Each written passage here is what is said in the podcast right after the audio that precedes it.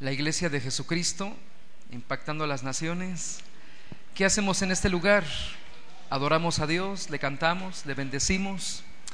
Enseguida estudiamos su palabra. Creemos que Dios se revela a nosotros a través de su palabra, a través de la fe en sus escrituras. Creemos que la palabra de Dios es vida y alimento para nuestras vidas. Y por eso nosotros tomamos un buen tiempo para estudiar la palabra de Dios. ¿sí? Muy bien, bienvenidos, Dios les bendiga. Eh, eh, Dios puso en el corazón de los pastores que pusiéramos una pausa en, el estudio que estamos llevando. ¿Se acuerdan qué estamos llevando? ¿Sí se acuerdan? La carta de Timoteo, ¿se acuerdan? Íbamos en el capítulo 4 y hemos estado hablando acerca del comportamiento de, los siervos, cómo se qué es lo que Dios quiere acerca del comportamiento de la iglesia. Y Dios puso en el corazón de, de los pastores que el tema de hoy aclarara muchas dudas con respecto a la iglesia de Jesucristo. Entonces, me propongo en el Señor contestar la pregunta, ¿qué es la iglesia? ¿Qué es la iglesia? A veces nos confundimos, pensamos que la iglesia es parecida a una, al teatro, pensamos que la iglesia es parecido al cine, a un club de optimismo, a un club social, y bíblicamente hablando es bueno que aclaremos qué es la iglesia porque eso define nuestro compromiso con Dios, eso define también eh, eh, los frutos que vamos a dar con respecto a los dones del Espíritu Santo, con respecto a la salvación de Dios en nosotros. Y también define que, por ejemplo, esta semana me llegó un, artículo de un estudio acerca de la generación de hoy los jóvenes y, y, se dice que cuestiones religiosas es para, según esta generación, es para los viejos. ¿No? Las cuestiones de, Dios, las religiosas, es para personas de, otra época. Hoy día eh, el Dios de esta generación, por llamarlo así, es el secularismo. ¿sí? Y bueno, es alarmante como en países eh, como Europa, Estados Unidos, muchos jóvenes que nacieron en la cuna cristiana, pues abandonan, abandonan la fe. ¿Por qué? Porque no hubo un cimiento firme y, eh, a lo mejor quiero decir que nunca se les dio a entender, nunca entendieron qué es la iglesia. ¿Por qué la iglesia? Porque Jesucristo, que es el fundador de la iglesia, establece a los apóstoles y Él es nuestro fundamento. El hombre contemporáneo occidental está muy afectuado, hermanos, por el individualismo. Tiende a pensar más en sí mismo como una persona autónoma, quizá es una muy buena persona, pero solo piensa en él y después piensa en él. Y no como parte de un conglomerado, un grupo o un cuerpo. Parece haber desarrollado, escúcheme bien, una alergia crónica contra todo tipo de compromiso social, en este caso la iglesia. Repele el hombre occidental de hoy día eh, todo aquello que pudiera cuartear sus deseos e interferir con sus planes. Pues mientras esto me convenga, lo hago. Pues mientras esto me sirva, pues lo sigo. En el momento en que ya no me funcione, pues lo dejo.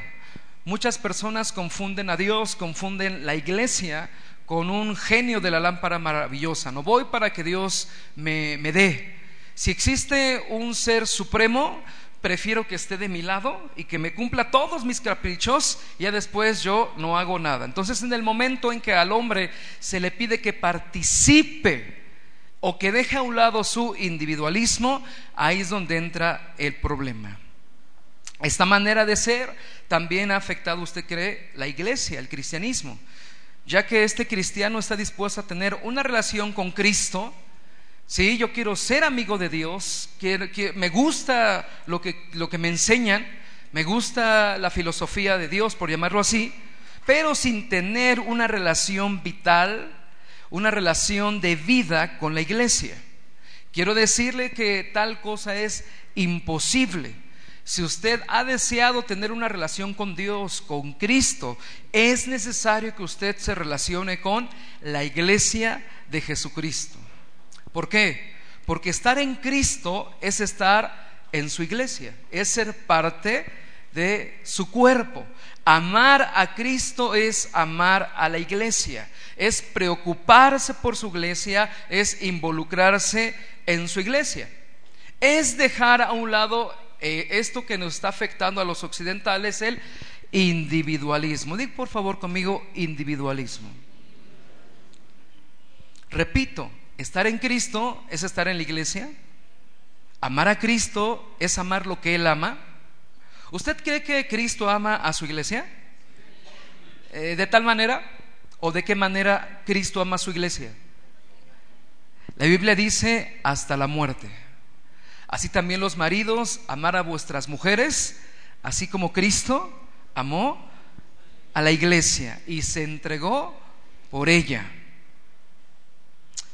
Hermanos, si pasamos por alto esta obra de Dios, que es una obra corporativa, de la obra redentora de Jesucristo, estamos tergiversando, tergiversando, perdón, el mensaje de las escrituras y estamos reinventando el cristianismo. Cristo es el primer interesado en salvar un pueblo, establecer un pueblo.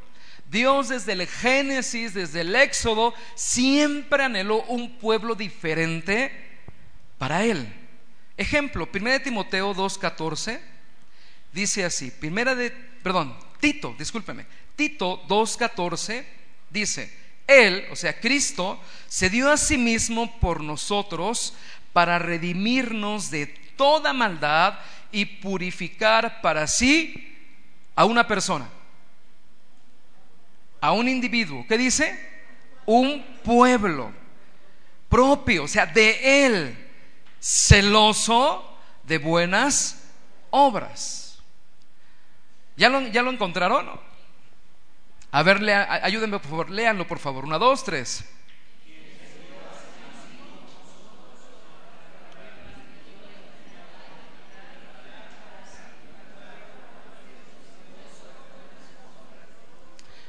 ¿Cuál es el punto, hermanos, de este pasaje? Que es crear un pueblo y no meramente, escúchame bien, salvar a individuos aislados que crean en Él. Con base a la tecnología, con base a YouTube y a tantas predicaciones y predicadores famosos que hay en Internet, nos encontramos con un mal en muchos cristianos que dicen, yo no necesito la iglesia yo no me quiero congregar. Yo tengo a Dios aquí en mi sala, aquí me predican tomando mi cafecito y no me involucro con quién, con nadie. Eso es un mal que aqueja a la iglesia. A lo mejor la intención de los siervos de Dios, de, las iglesias que transmiten sus, cultos por internet, pues es alcanzar a personas que no pueden ir a la iglesia. Pero eso se tergiversa y muchos en su comodidad o en su individualismo o en su necedad o también en su dolor, porque muchos dicen, no, pues no voy a la iglesia porque pues me, me hirieron, me traicionaron. Créeme que el anhelo de Cristo es crear un pueblo y no meramente salvar a individuos aislados que creen en Él el interés de Cristo por la unidad de su pueblo quedó claramente evidenciado en su oración intercesora que Juan nos presenta en su Evangelio. San Juan 17.9, de hecho hasta hoy lo cantamos, ¿no? Padre, escucha nuestra oración. ¿Sí? Juan 17.9 dice lo siguiente, yo ruego por ellos, en plural, no ruego por el mundo, sino por los que me diste, en plural, porque tuyos son, y todo lo mío es tuyo, y lo tuyo mío, y he sido glorificados en ellos, en plural, o sea, un cuerpo, un pueblo.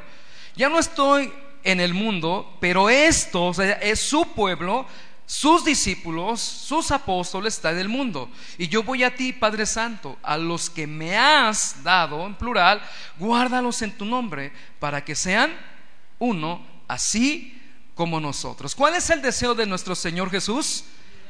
La unidad. Que su iglesia seamos que unos, que estemos unidos, que no haya división entre nosotros. Pero no ruego solamente por esto, sino también por los que han de creer en mí por la palabra de ellos, para que todos sean uno, como tú, Padre, en mí y yo en ti, que también ellos sean uno en nosotros, para que el, mundo crea que tú me enviaste. Yo les he dado la gloria que me diste para que sean uno, así como nosotros somos uno. Yo en ellos y tú en mí, para que sean perfectos en qué, hermanos? en unidad, una unidad perfecta. Es lo que ahorita vamos a estudiar, para que el mundo conozca que tú me enviaste y que los has amado a ellos como también a mí me has amado. Estamos viendo que nuestro Señor Jesús está orando por su iglesia, previo a dar su vida por la iglesia. De hecho, la demostración más grande de Dios es dar a Dios Hijo en sacrificio por su iglesia. No podemos dudar de que el Padre nos ama. Entonces Él está intercediendo por su iglesia en su oración. Ahora escúcheme bien, si nuestras oraciones revelan nuestros anhelos más profundos del alma, si nuestras oraciones revelan nuestros anhelos más profundos del alma, entonces no hay duda que esto de la unidad es un asunto prioritario en el corazón de Jesucristo. El anhelo de Jesucristo no es que su iglesia se divida, no es que su iglesia caiga en individualismo, en cristianos aislados, cristianos islas, sino que su iglesia sea uno. Jesús pide que la unidad de sus discípulos sea perfeccionada. La unidad va a ser perfeccionada. No hay una unidad perfecta. Recuerda que estamos siendo perfeccionados, estamos siendo santificados. Aún hay conflictos, aún hay detalles, aún Dios está obrando en nosotros. La unidad está siendo perfeccionada por la palabra de Dios, por la obra de Jesucristo para que pueda manifestarse en la iglesia entre los suyos una medida de unidad cada vez mayor. Por eso, hermanos, ser parte activo de la iglesia no es opcional para un creyente. Ser parte activo de la iglesia o en la iglesia no es opcional para un creyente. Mark Dever dice lo siguiente, si te llamas a ti mismo cristiano, pero no eres miembro de una iglesia a la que asistes regularmente, me temo que puedas ir camino al infierno. Ups. ¿Qué dije? Gracias. Si te llamas a ti mismo cristiano, pero no eres miembro de una iglesia a la que asistes regularmente, me temo que puedas ir camino al infierno. ¿Qué estás diciendo, Magdiel? ¿El ser miembro de una iglesia nos hace cristianos? Claro que no. Pero él quiere recalcar la centralidad de la iglesia, la centralidad de la iglesia, repito, la centralidad de la iglesia dentro del plan de Dios. El plan de Dios para el ser humano, para la humanidad, parte central es su iglesia, la iglesia de Jesucristo la centralidad de la iglesia en la vida práctica del cristiano. La iglesia es reconocida en la Biblia por los apóstoles, en este caso el apóstol Pablo, como la esposa de Jesucristo. ¿La esposa de quién, hermanos? Efesios 5:25 dice lo siguiente, maridos, amad a vuestras mujeres, así como Cristo amó a la iglesia y se entregó a sí mismo por ella. Cristo se entrega por quién? Digo conmigo, la iglesia. No por llaneros solitarios, no por islas ¿sí? El cristianismo, hermanos, quiero darte a entender, es corporal. Es parte de la iglesia. Cierto que hay una relación individual. Cierto que la salvación, como dicen muchos, es personal. Pero Cristo se dio a la iglesia, se dio por su iglesia, no se dio por todos para santificarla. Verso 26, habiéndola purificado en el lavamiento del agua por la palabra a fin de presentársela a sí mismo, que su iglesia, una iglesia gloriosa, que no tuviera mancha ni arruga ni cosas semejantes, sino que fuera santa y sin mancha. La introducción consiste, en pocas palabras, el cristianismo se vive corporalmente dentro de la iglesia y, fuera de la iglesia más bien fuera de la reunión, seguimos siendo iglesia que reflejamos la obra de nuestro Salvador. En este momento la iglesia está congregada. ¿Alguien de aquí es iglesia? La iglesia está sentadita, está tomando notas, a lo mejor estás cómodo, pero en un momento la iglesia se va a ir a sus hogares. La iglesia va a ser esparcida. Pero el hecho de que tú estés en casa no dejas de ser qué? Iglesia. Para comprender la iglesia, rápidamente necesitamos ver nociones equivocadas que muchos tienen acerca de la iglesia. ¿Nociones qué? Equivocadas. Lo que no es la iglesia. Para más adelante poder responder qué es la iglesia. Número uno, la iglesia no es un edificio. ¿Sí? La gente dice, la iglesia es un edificio. ¿En dónde nos vemos? En la iglesia. ¿Has dicho eso alguna vez? Yo lo he dicho muchas veces. Eh, oye, ¿y en dónde va a ser este, la reunión? En la iglesia. Entonces, eso nos, nos conlleva a pensar que la iglesia es el edificio. Oye, que si vienes por primera vez, a lo mejor tú piensas, qué rara está esta iglesia. Órale, ¿a quién meterán en esas jaulas? Eh, el edificio está medio complicado, medio raro, pero déjame decirte que el edificio no es qué, la iglesia. Aquí, aquí nos congregamos. ¿Sí, hermanos? Aquí se congrega qué? La iglesia. Dile que está a tu lado, tú eres la iglesia. Esto es el edificio. Ahora, es importante hacer una observación, ya que los cristianos decimos, bueno, la iglesia está muy relacionada con la iglesia católica, y como ya no soy iglesia católica, entonces mejor vamos a decirle templo. Ay, perdón. Y de hecho a mí me han llegado a, preguntar, ustedes no van a la iglesia, ¿verdad? Ustedes van al templo. Y yo les he dicho, sí, vamos al templo, e, en mi ignorancia, ¿no? Pero dejar de, es importante dejar de llamar templo al edificio porque se da lugar a malas interpretaciones también, a malos entendidos, porque el templo de Dios no está hecho de ladrillos y de bloques de cemento, de, de varillas. Fíjese usted que según la Biblia, el templo de Dios está hecho de piedras vivas hombres y mujeres salvos por la fe en Jesucristo. ¿Qué necesitas para ser parte de la iglesia? Ser salvo por Jesucristo mediante la fe. ¿Qué necesitas para ser parte de la iglesia? Ser salvo por Jesucristo mediante qué? La fe.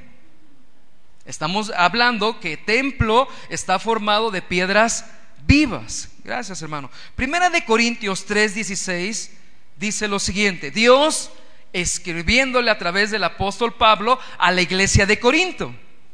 Dice lo siguiente. Gracias. Ayúdenme a leer para que no se duerma. Una, dos, tres.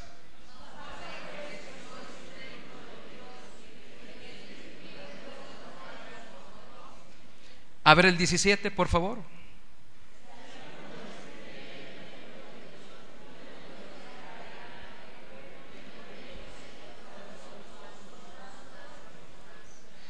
¿Quién es el templo de Dios? Nosotros. Dile que está a tu lado, tú eres templo de Dios. Y algún día, ya no se lo digas, algún día vamos a rendir cuentas también de este templo. ¿Sí, hermanos? ¿Y por qué somos el templo de Dios? Según la Biblia, lo acabamos de leer. Porque el Espíritu de Dios mora en nosotros. ¿En dónde está el Espíritu de Dios, hermanos? Ya está aquí. ¿Sí? ¿En dónde está el Espíritu de Dios, hermanos? En los creyentes, en los que creen, en los salvos, en la iglesia. ¿Qué necesitas para que el Espíritu de Dios more en ti? Cree. Que Dios te permita creer en el Evangelio, en Jesucristo. Un punto muy importante. Entonces la iglesia no es un edificio. ¿Sí? La iglesia son personas. El templo de Dios tampoco es un edificio. El templo de Dios son piedras vivas que allí habita quién? El Espíritu Santo. Por eso los cristianos no idolatramos las edificaciones. Por eso los cristianos no idolatramos el lugar de reunión, aunque le valoramos. Los cristianos nos podemos reunir abajo de un árbol. ¿En dónde más nos podemos reunir? En alguna casa, en algún parque. Por ejemplo, cuando vamos allá al penal nos reunimos abajo de unas palapas. Y, el lugar se santifica porque invocamos a Dios y donde están dos o tres congregados en su nombre, Él ahí está. Y, no, y, el templo no es la edificación, ¿quién es? Tú y yo. Y allí mora el Espíritu de Dios. Y donde está el Espíritu de Dios, dice la palabra, allí hay. Ok, número dos. La iglesia no es el culto que realiza. No, si tú conocieras a mi pastor, no vieras qué predicación da. No, allá en mi iglesia vieras qué alabanza. No, sientes que los pelos se te paran de punta. Hermanos, la iglesia tampoco es un culto. Si la iglesia es lo que ocurre aquí cada domingo, ¿Qué hacemos cada domingo en este lugar, hermanos? Adoramos a Dios, oramos, nos exponemos a la palabra. En este momento estamos descifrando, estamos estudiando cautelosamente y cuidadosamente y respetuosamente que la palabra, nos saludamos, nos abrazamos, hay comunión entre la iglesia participamos de la Cena del Señor. Por cierto, les invitamos todos los domingos a los hermanos a las 9 de la mañana. Estamos participando de la mesa del Señor. ¿Sí? Cantamos alabanzas a Dios con instrumentos musicales. ¿Estás de acuerdo? Ofrendamos a Dios y todo está relacionado con nuestra base que es la palabra de Dios. Si vienes por primera vez, mira, todo lo que hacemos en este lugar es bíblico. Es basado en la palabra de Dios. Ahora, estamos diciendo que la iglesia no es el culto. Porque si la iglesia es lo que ocurre cada domingo, ¿cómo podrían los demás miembros de la iglesia poner en práctica lo que Dios les ha dado?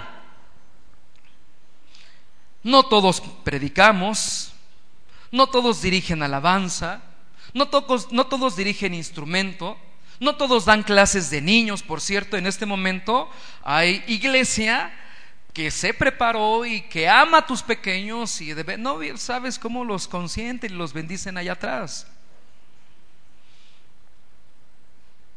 Pero déjame hacerte una declaración. De una o de otra forma, todos participamos del culto. ¿Qué estamos haciendo en este momento? Un culto a Dios.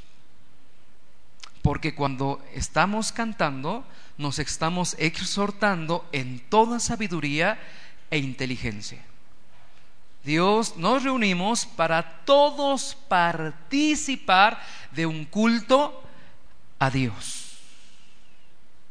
La iglesia no es el culto, es lo que preparamos para Dios. es lo que invocamos, es lo que traemos para Él. Y cada vez que adoramos y bendecimos su nombre, también nos estamos exhortando, animando en toda sabiduría e inteligencia. ¿Dónde lo dice? Colosenses 3:16. La palabra de Cristo mora en abundancia en vosotros, enseñándoos, exhortándonos unos a otros.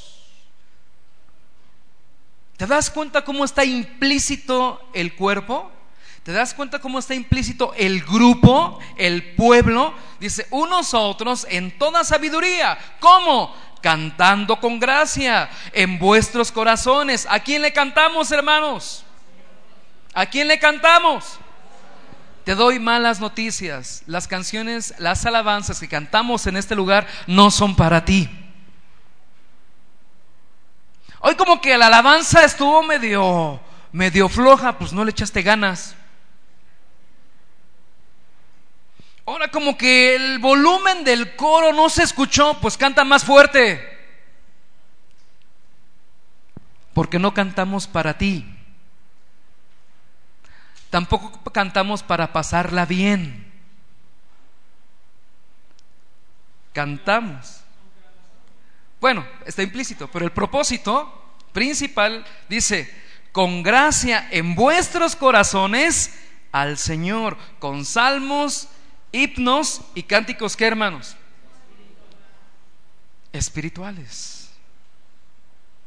¿Qué es lo que quiero dar a entender con este punto? La iglesia, escúchame bien, no viene a la existencia, la iglesia no sale a la existencia cuando estamos en un culto. La iglesia ya es. La iglesia se congrega. La iglesia es convocada por Dios. Si Dios te permite estar en este lugar, como dice hace un rato el pastor, te aseguro que te la estás pasando muy bien. ¿Por qué? Porque son cosas santas. ¿Por qué? Porque se trata de Dios. ¿Por qué? Porque estamos invocando su nombre. ¿Por qué? Porque Dios prometió estar en medio de las alabanzas de su pueblo.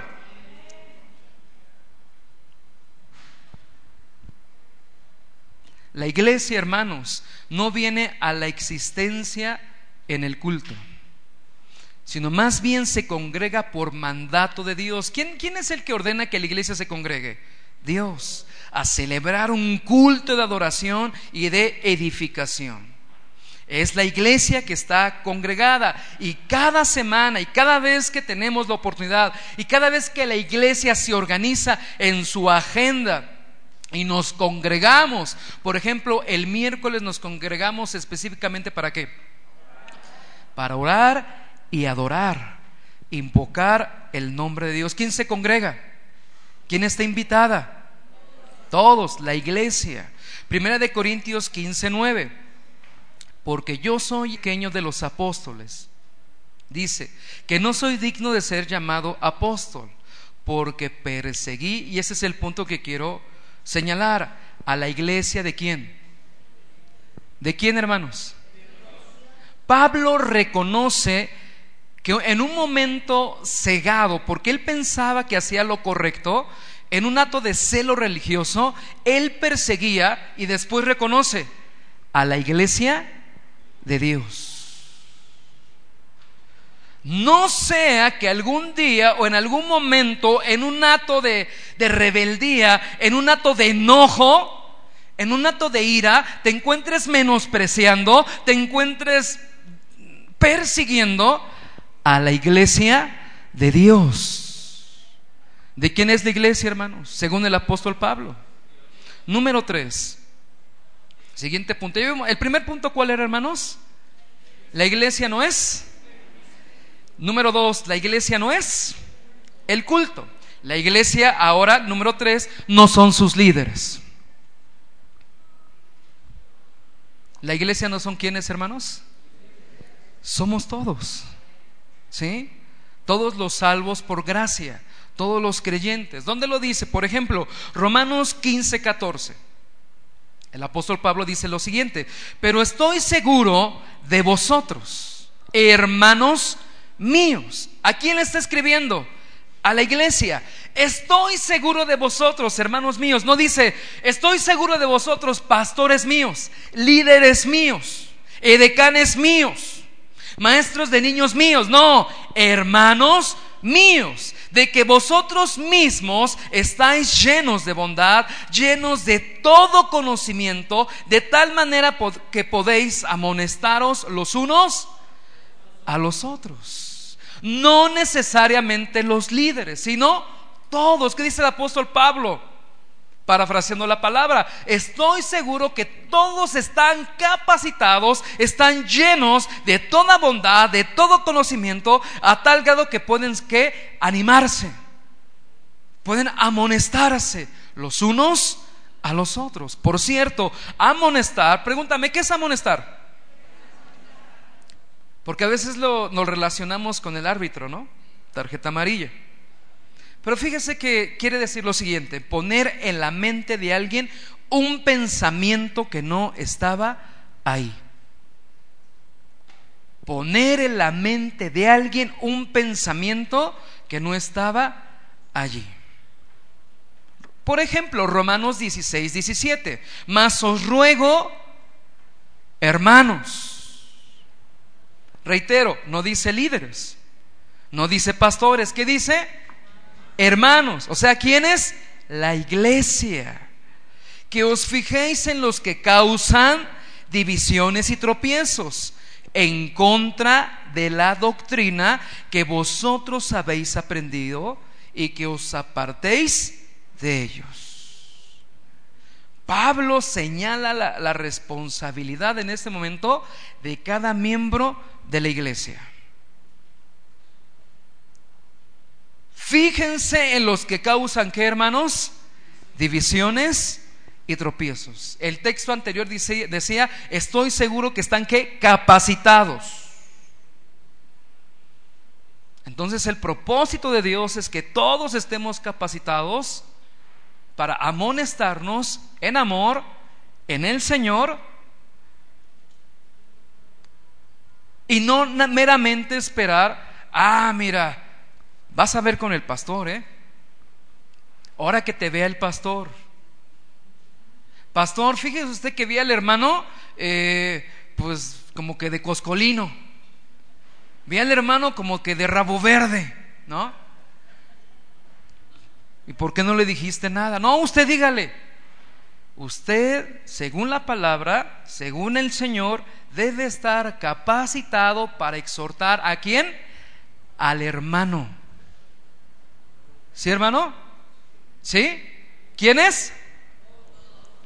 A ver, dilo todos. ¿Por qué es importante esto? Porque, ah, yo pensaba que nada más los pastores. No. Si somos parte de la iglesia y somos miembros de la familia de Dios, todos debemos estar capacitados y en el Señor tener la autoridad para poner un pensamiento en el Señor de la palabra que no estaba en ese lugar. ¿Sí, hermanos? ¿Vamos bien? Primera de Tesalonicenses 5:12. Una vez más, os rogamos, hermanos, ¿quiénes? Hermanos, ¿quién? La iglesia. Que reconozcáis a los que trabajan entre vosotros y os presiden en el Señor y os amonestan. Y que tengáis en mucha estima y amor por causa de su obra. Tened paz entre vosotros. También nos rogamos, hermanos, que amonestéis a los ociosos. ¿Quiénes? La iglesia. Que alentéis a los de poco ánimo. ¿Quiénes? La iglesia. Todos. Yo, tú, él, vosotros, ustedes, ellos. Todos. Ardic, por favor, conmigo. Todos. Se derriba el argumento. Ah, yo pensé que era responsabilidad de los pastores. No, todos. Tú eres parte de qué? De la iglesia. Hermanos, si ustedes ven alguna actitud negativa en mí, fíjense nada más que compromiso.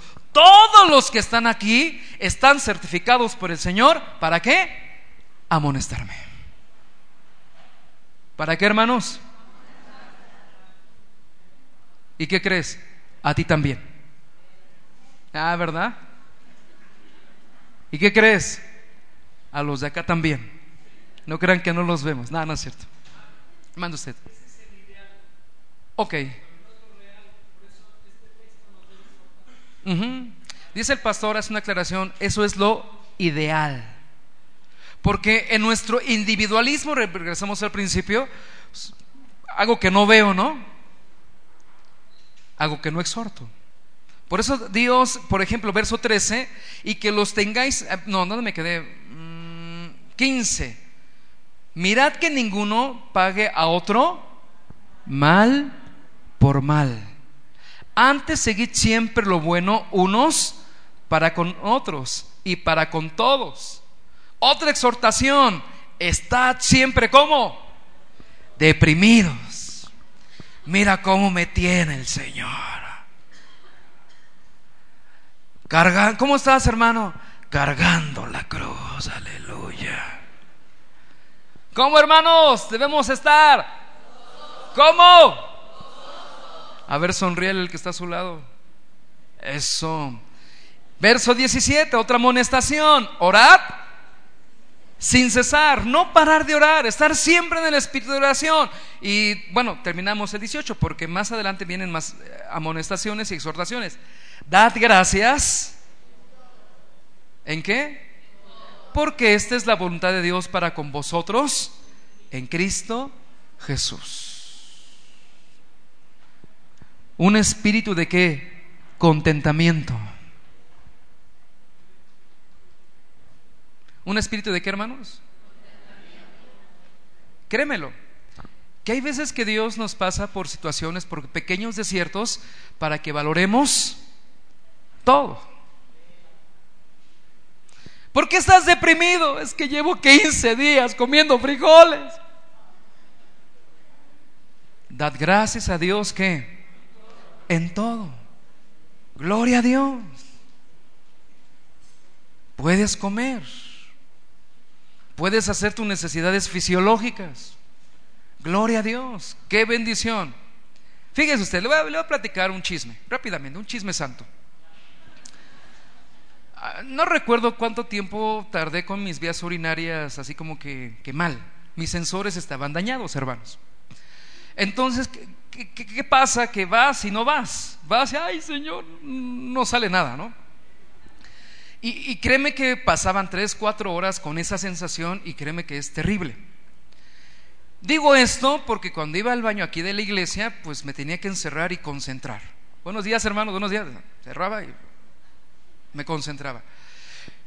Y digo este punto porque llegaban los hermanos y... ¿Sabes lo que yo decía? Gloria a Dios por el hermano. Ve, síguelo bendiciendo, Señor. Y a mí no me olvides. Créeme que Dios permite que valores que todo, todo, aparentemente hasta que lo insignificante o los pequeños detalles de la vida. Dad gracias a Dios en todo, porque esta es la voluntad de Dios para con vosotros en Cristo Jesús. Pero el punto es que la responsabilidad es de cada miembro de la iglesia. Obviamente la responsabilidad primaria de los líderes, de los pastores, lo hemos estado viendo en semanas atrás, es instruir con la palabra a los hermanos, de tal manera de que todos, y conmigo todos, ¿cuál es nuestro trabajo como pastores? Que todos estén capacitados para poder hacer la obra del ministerio. En este caso, exhortar. Ya, ya aprendimos que exhortar no es ir y reclamar y me va a escuchar. No, hermano.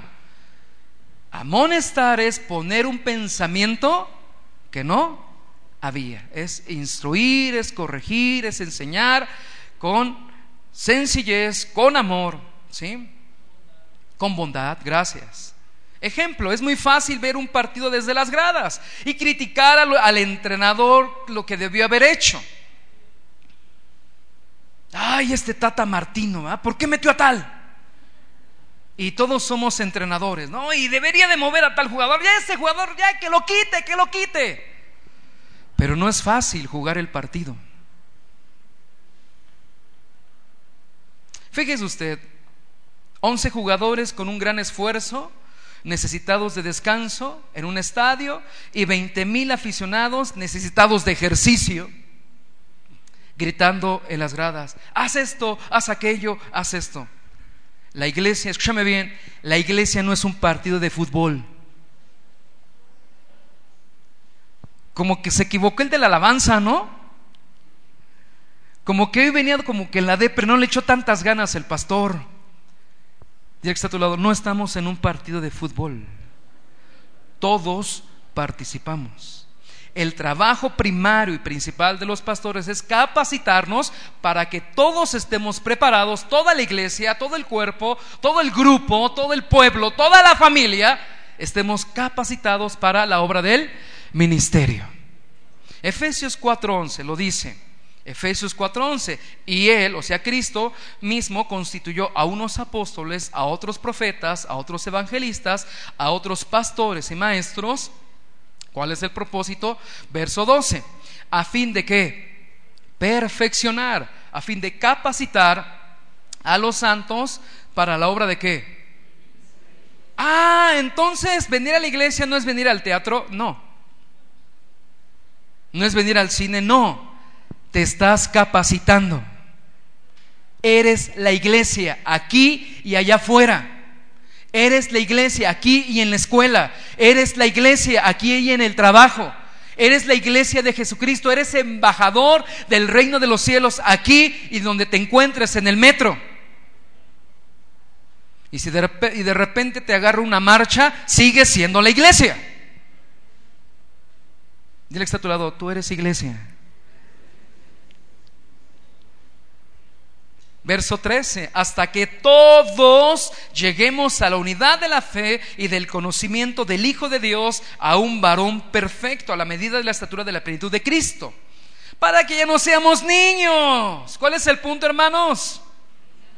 Fluctuantes, madura, llevados por doquiera por todo viento de doctrina, por estrategia o estratagema de hombres, para que para engañar emplea con astucia las artimañas de error sino que siguiendo la verdad en amor, crezcamos. No dice para que crezcan los pastores, para que crezcan los líderes, para que crezcan en aquel entonces los, apóstoles. Crezcamos. Di conmigo, por favor, crezcamos en todo, en aquel que es la cabeza, esto es Cristo. Rápidamente y en pocas palabras, los pastores equipan a los santos y los santos llevan a cabo la obra del ministerio. El cuerpo de Cristo recibe su crecimiento para ir edificándose en amor. ¿Cuál es la idea? Que cuando un miembro de la iglesia, escúchame bien, te visite en el hospital, te visite en tu casa cuando estás en el lecho de la enfermedad, te está visitando la iglesia. Cuando un miembro de la iglesia te está abrazando, te está consolando, cuando estás pasando por dolor, la iglesia es la que te está abrazando. ¿Quién te está abrazando, hermanos? La iglesia. ¿Y la iglesia quién representa? Cristo. Cristo es la iglesia.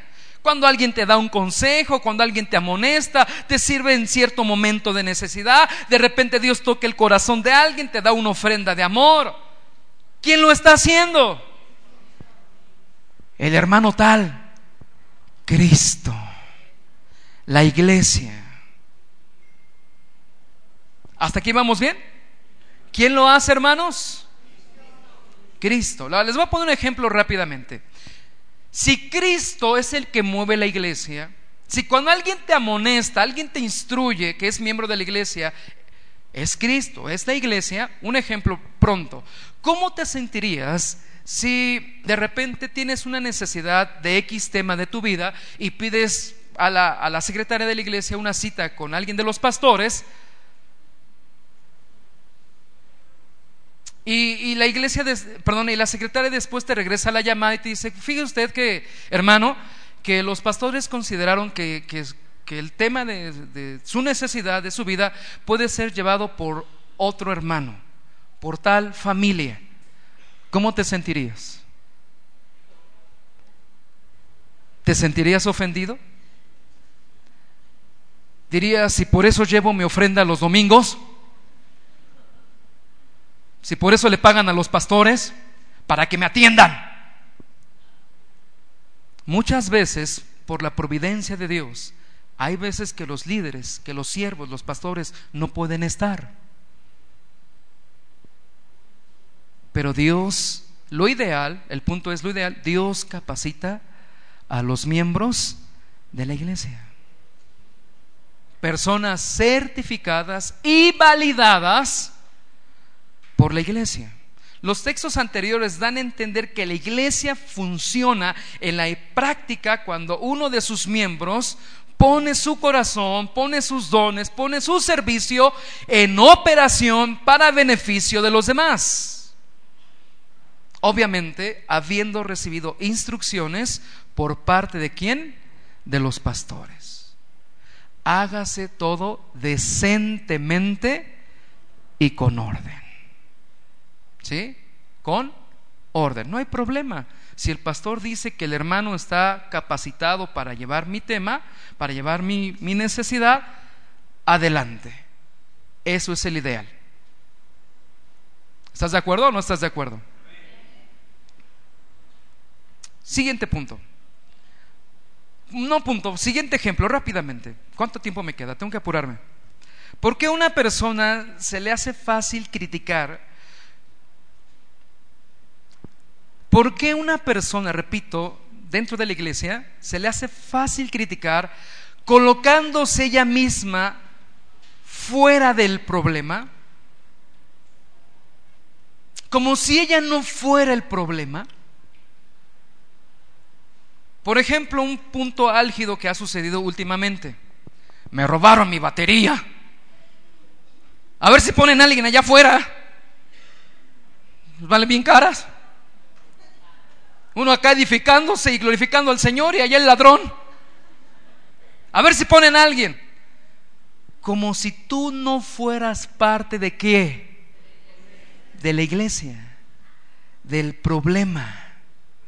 No, pues la iglesia me tiene que pagar. Que me paguen. Pues a ver si junto una ofrenda. Te das cuenta de la actitud. Muchas personas. Otro punto.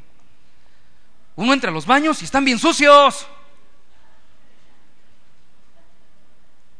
porque somos honestos, ¿no? Parece que hay personas de nuestros hermanos en la fe que les cuesta trabajo, ¿no? Usar un baño.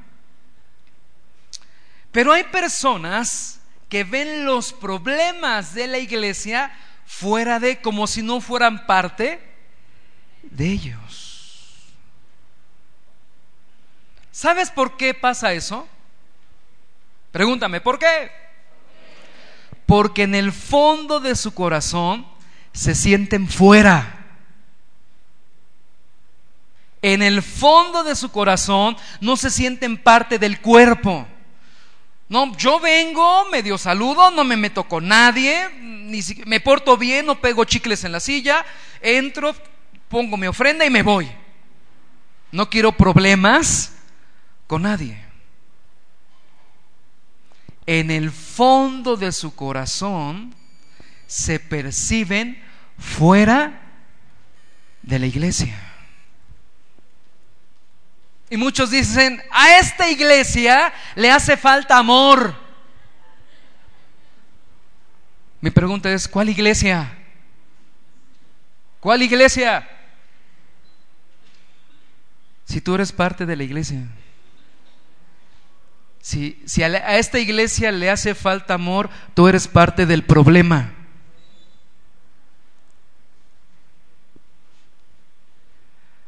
Otro ejemplo rápidamente. ¿Vamos captando? La importancia de vernos como iglesia, como cuerpo. ¿Qué pensarías que de repente conoces a alguien en una situación providencial, en una situación, y, y te empieza a hablar mal de una, de una señora? ¿Ves a esa señora que está ahí sentada? Tú le dices, sí, pobre mujer, pobre mujer. En verdad la compadezco porque tiene problemas con su marido. El marido la golpea, le pega, la deja sin comer. Pobre mujer. Y no tan solo eso, los hijos la tratan como la chacha de la casa. Pobre mujer. Y tú estás escuchando. Y te empieza a decir cosas más particulares de ella. Tú dices, hasta que llegas a una deducción, una conclusión y le dices, oye, ¿y cómo sabes todo eso? Y que él te contestara y te dijera, es que es mi esposa. ¿Qué dirías? Dime, dímelo, ¿qué dirías? ¿Qué dirías, Harry? Qué mala onda. Mujeres, ¿qué dirían? Qué poco hombre. Pues muchas veces, escúchame bien, y ahí te va, y en tu cara, no, no es cierto. Pues muchas veces cuando hablamos mal del cuerpo de Cristo, cuando hablamos mal de la iglesia y no nos vemos como parte del problema, nos estamos viendo como este marido.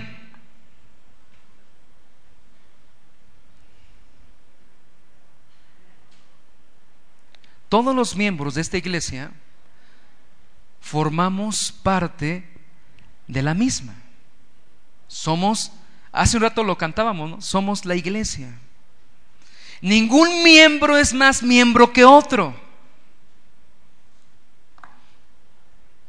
Ninguno está aquí de más. Ninguno es independientemente de la visibilidad que tenga de que sea más visible, que lo quiero dar a entender. Primera de Corintios 12, 12 dice, pero si se predica de Cristo que restó de los muertos, ¿cómo dicen algunos entre vosotros que no hay resurrección de los muertos? ¿Qué dice el apóstol Pablo? Si se predica de qué? De Cristo. ¿Quién predica de Cristo? La iglesia. Aquí Pablo está hablando de la iglesia con tal identificación con Cristo que cuando se habla de Cristo, se habla de la iglesia. 12.2. Por favor, ¿me pueden poner 12.2? Sí, 12, 12. Primera de Corintios 12, 12. Ah, caray, error de dedo. Gracias, discúlpenme. Aquí lo tengo. Si se dijera, es más, de una vez póngame del 12 al 18, aquí lo traigo. Porque así como el cuerpo es uno y tiene muchos miembros, pero todos los miembros del cuerpo, siendo muchos, son un solo cuerpo, así también quién? Cristo. ¿De quién están hablando? de la iglesia, haciendo hincapié y referencia a quién? A Cristo. Porque por un solo espíritu fuimos todos bautizados en un cuerpo, sean judíos o griegos, sean esclavos o libres, y a todos se nos dio a beber de un mismo espíritu. Además, el cuerpo no es un solo miembro, sino muchos. Si dijera el pie, ¿por qué no soy mano? No soy del cuerpo. Por, por eso no será del cuerpo. Y si dijere la oreja, ¿por qué no soy ojo, no soy del cuerpo? ¿Por qué eso no será del cuerpo? 17. Así todo el cuerpo fuese ojo, ¿dónde estaría el oído? Si todo fuese oído, ¿dónde estaría el olfato? Mas ahora Dios ha colocado los miembros, cada uno de ellos, en el cuerpo como Él quiso. Somos parte de la iglesia la iglesia predica de Jesucristo y cuando se habla de Cristo en muchos pasajes del Nuevo Testamento, de la iglesia o de Cristo, se hace referencia de ambas. Quiero dar a entender que no puede separar la iglesia de Jesucristo y a Cristo de su iglesia. Algunos seremos nariz, otros ojo, con referencia a un organismo, a un cuerpo, serán muy visibles, otros serán el dedo gordo del pie derecho, a lo mejor no son visibles porque los zapatos le tapan, pero todos son importantes. Verso 18, lo acabamos de leer, mas ahora Dios ha colocado a los miembros, cada uno de ellos, en el cuerpo como Él quiso. Es que a mí nadie me ve. Cuando me toca limpiar los baños, nadie me ve. Solo sirvo para eso. Mi pregunta es, hablando de los dedos del gordo o los dedos de los pies, ¿qué pasa si una persona no tiene dedos en los pies? Pierde el equilibrio. No caminaría igual. Verso 19. Porque si todos fueran un solo miembro, ¿dónde estaría el cuerpo? Pero ahora muchos los miembros, perdón, ahora son muchos los miembros, pero el cuerpo es uno solo. Dios como nos ve, hermanos. Un conglomerado, un sistema perfecto. Un cuerpo para que funcione, todo tiene que estar en armonía, todo tiene que estar en equilibrio con, alguna parte de nuestro ser que deje de estar equilibrado, los demás órganos vitales al poco tiempo se van a ver afectados. ¿Tengo o no tengo razón? Clínicamente hablando. Verso 21. Ni el ojo puede decir a la mano, no te necesito, ni tampoco la cabeza a los pies, no tengo necesidad de vosotros. 22. Antes bien, los miembros del cuerpo que parecen más débiles son los más necesarios. Y aquellos del cuerpo que no parecen menos dignos, a estos vestimos más dignamente. Y a los que nosotros son menos decorosos, se trata con más decoro. Porque los que nosotros son más decorosos no tienen necesidad, pero Dios ordenó el cuerpo, dando más abundante honor al que le faltaba. Para que no haya desavenencia. ¿Qué es desavenencia? Desacuerdo, discordia en el cuerpo, sino que los miembros todos se preocupen los unos de los otros. De manera que si un miembro padece, todos los miembros se duelen con él. Y un miembro recibe honra, todos los miembros con él se gozan. Eso es la palabra de Dios. Es lo ideal. Que tú, y, que tú y yo nos veamos como parte de la iglesia, parte de un cuerpo. la iglesia no son sus líderes. La iglesia no son sus pastores. La iglesia es todos y cada uno de los miembros. ¿Y cuál es el punto? Que Dios capacita a cada uno y nos coloca en cada lugar de acuerdo a su providencia de acuerdo a lo que Él está tratando con cada uno de nosotros, de acuerdo al equipamiento que Él está dando en nuestras vidas. Pero el propósito es que todos le honremos y le sirvamos. Gracias. Tengo diez minutos para que veamos lo que sí es la iglesia. ya vimos lo que no es la iglesia. Rápidamente, tres puntos. No, la iglesia no es ¡Ey! ¿La iglesia no es? A ver, grítalo. ¿Un, un qué? ¿La iglesia quién es? Número dos, ¿la iglesia no es? El culto, la realización del culto. ¿Sale? Y número tres, ¿la iglesia no son? Sus líderes. Lo que sí es la iglesia. La iglesia, y vamos a ir armando una definición rápidamente de lo que sí es la iglesia. Vamos a ir de lo sencillo a lo más, un poco más complejo, más armado, por llamarlo así. Número uno, la iglesia es un grupo de personas. La iglesia no son las sillas, la iglesia no es el atril, la iglesia no son las bocinas, la iglesia no son la pantalla, la iglesia son las los pastores a quien pastorean. A personas. Rendimos culto a Dios. ¿Quiénes? Las personas. Quiero decirte que Cristo no murió en el Calvario para comprar un edificio o para comprar un conjunto de actividades religiosas o para comprar una denominación bautista, presbiteriano, luterano, etcétera. Él murió en la cruz del Calvario para comprar personas con nombre. Él murió en la cruz por personas específicas. Cuando tenemos en cuenta que la iglesia es un grupo de personas y recordamos que esas personas no han sido glorificadas aún, ya que están en el proceso de santificación, al igual que nosotros, dejaremos de buscar tropiezos innecesarios en la iglesia.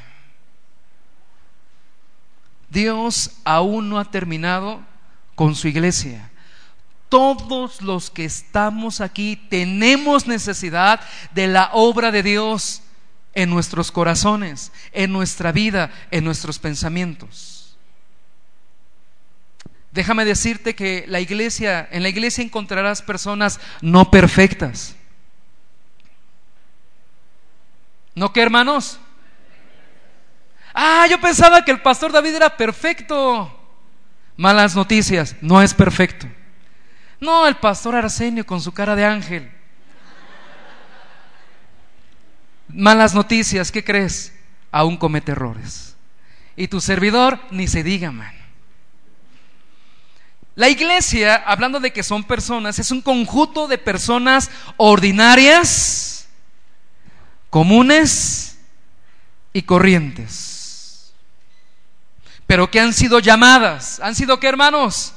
A formar algo extremadamente extraordinario, que ni las puertas del Hades prevalecerán contra ello.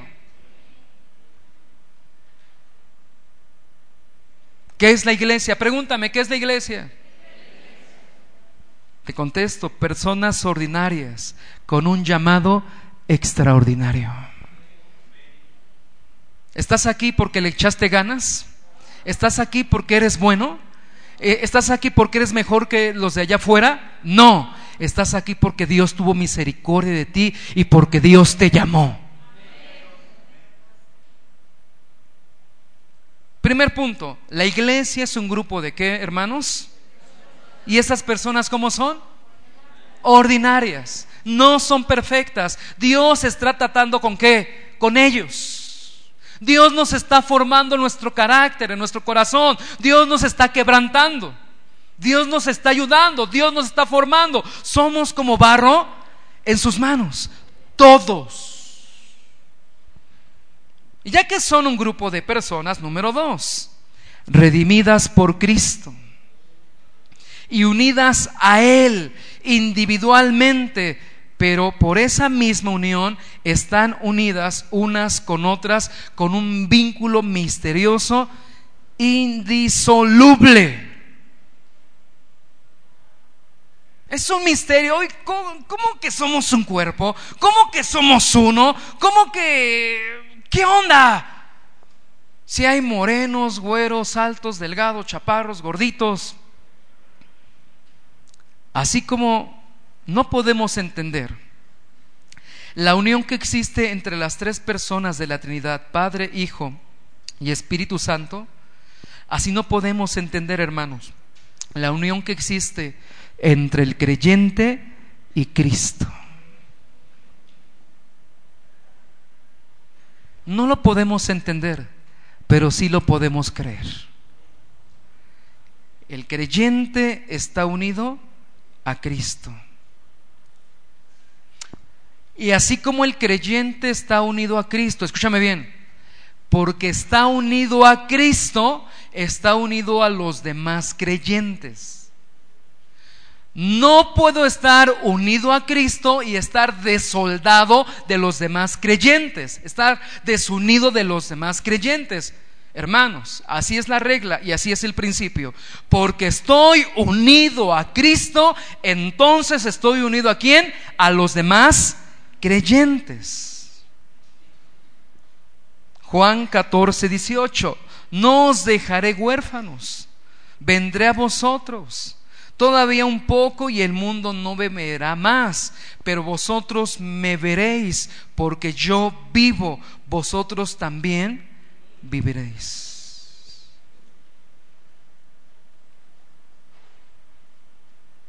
El verso 18 está hablando del Espíritu Santo. Hace un rato veíamos que el Espíritu Santo mora en dónde? en los creyentes. Somos templo del Espíritu Santo porque el Espíritu de Dios mora en nosotros. Sigamos leyendo. Verso 19. Juan 14, 19. Todavía un poco y el mundo, el mundo no me verá más. Pero vosotros, o sea, la iglesia, me veréis. Porque yo vivo, vosotros también viviréis. ¿En dónde está nuestra vida, hermanos? en Cristo. Y porque estás unido a Cristo, quiero que comprendas esto, estás unido a la iglesia. Y porque estás unido a la iglesia, vives espiritualmente hablando. Allí ejercitas lo que Dios hace en tu mente y en tu corazón. Verso 20, en aquel día vosotros conoceréis que yo estoy en mi Padre y vosotros en mí y yo en vosotros. ¿En dónde está Cristo? En su iglesia. ¿En dónde está el Padre? En Cristo. Amén.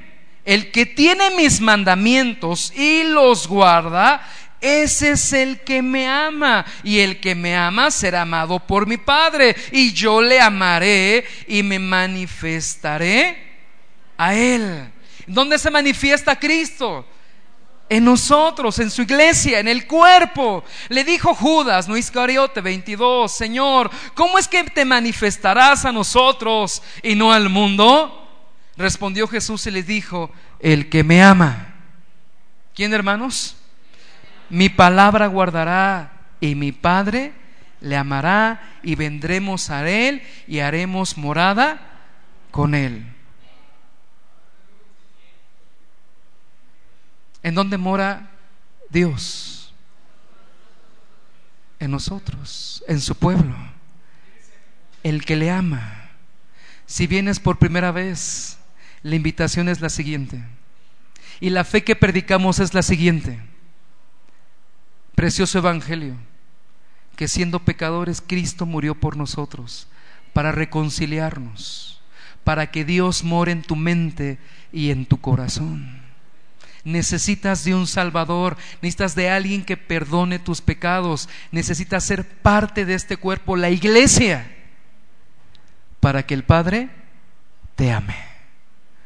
Podemos deducir que el Padre ama a los que están en Cristo. El Padre ama a los que están en Cristo. Quiere decir, escúchame bien, amada iglesia, que el Padre te ama porque tienes a Cristo.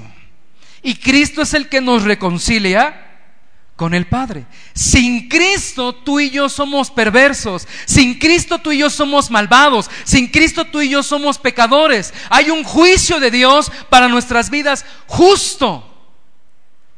¿Cuál es la invitación? Arrepiéntete y ven a ser parte del reino del Padre Celestial.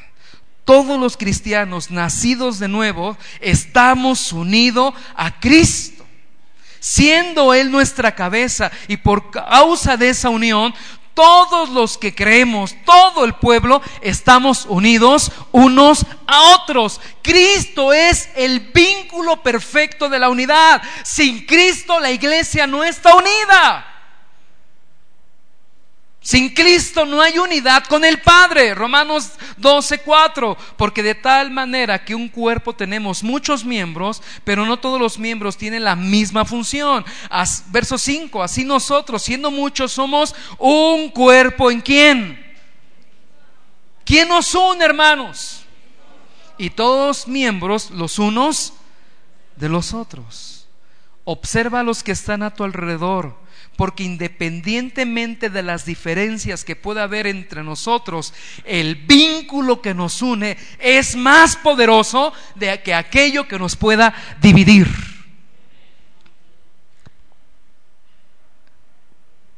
¿Quién nos une, amada iglesia? Cristo. Y porque estás unido a Cristo, estás unido a su iglesia. Amas su iglesia. Este vínculo, hermanos, es tan poderoso que sobrepasa el vínculo biológico que tenemos con nuestra familia física, nuestra familia en la carne. ¿Por qué? Porque el vínculo familiar, el vínculo biológico, si no son cristianos, se, se quedará hasta aquí, hasta la vida física. Pero la iglesia, nuestro vínculo es eterno. Mateo 10, 37. No sé qué tiempo me queda, ya soy por concluir. Mateo 10, 37. El que ama a padre o a madre más que a mí, no es digno de mí. El que ama a hijo o a hija más que a mí no es digno de mí. Y el que no toma su cruz y sigue en pos de mí no es digno de mí.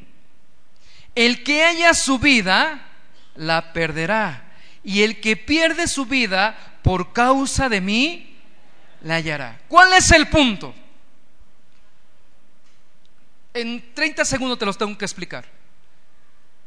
Cuando dejas de vivir para ti, cuando dejas de construir tu propio reino, cuando dejas de ser tu propio Señor y amo, y te rindes a Dios y dejas de vivir para el ego, para la soberbia y, para tantas cosas que no edifican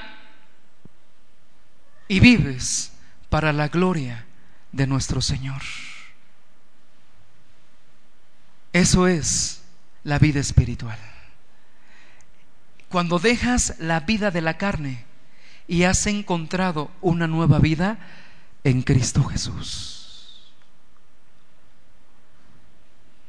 Una ocasión se le preguntó a Cristo, más bien a Jesús se le dijo, Jesús, allá afuera te buscan. Mateo 12, 47. Y le dijo uno, he aquí tu madre y tus hermanos están afuera y, y te quieren hablar. Respondiendo él al que le decía esto, dijo, ¿quién es mi madre?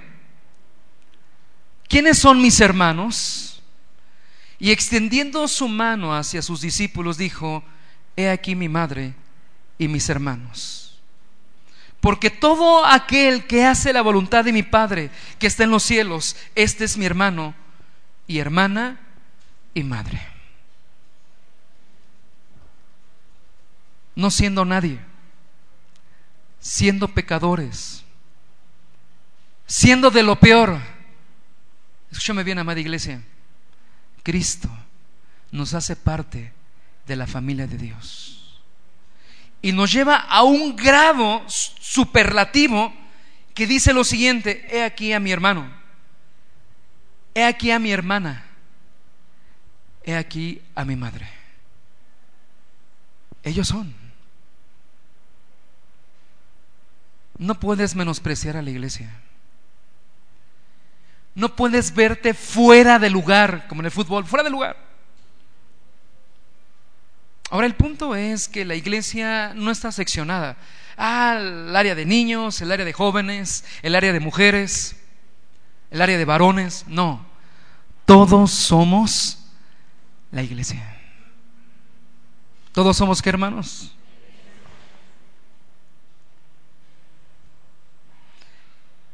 Déjeme decirle que, regresando al tema de, Mateo 12, en el contexto en que el imperio romano se veía como una gran familia, siendo el César el gran, el gran patriarca y en relación a esa comunidad,